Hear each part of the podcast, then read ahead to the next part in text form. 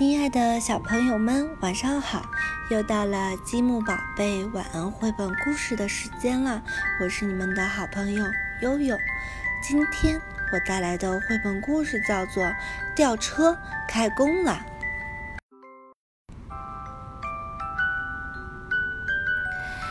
吊车在咕噜工地上是出了名的敬业者，每天天刚蒙蒙亮，他就起床了。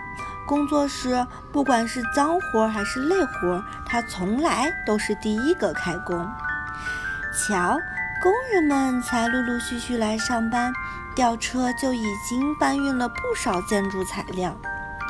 吊车还是咕噜工地上出了名的热心肠，不管哪里有需要，只要力所能及，他总是非常热情地上前帮忙。这天。午休时，吊车正悠闲地四处巡逻。突然，他听到从不远处传来一阵奇怪的声音。仔细一听，原来是求救声：“救命！救命！”吊车循着声音一步步向前靠近。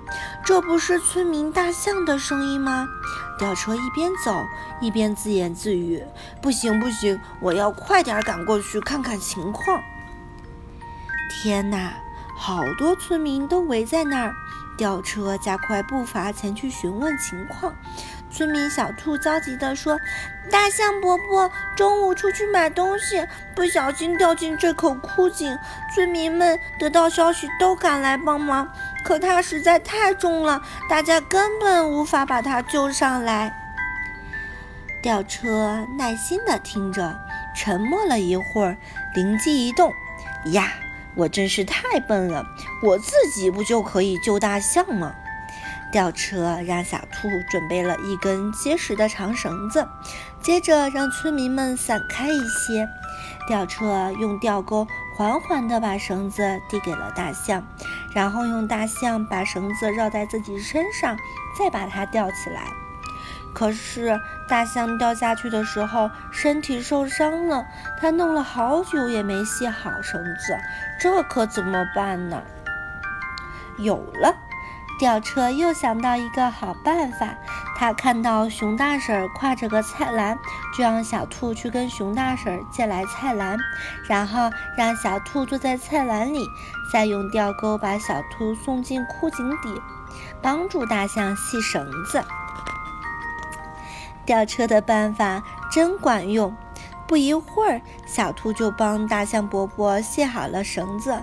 聪明的吊车师傅可以把吊钩伸下来了。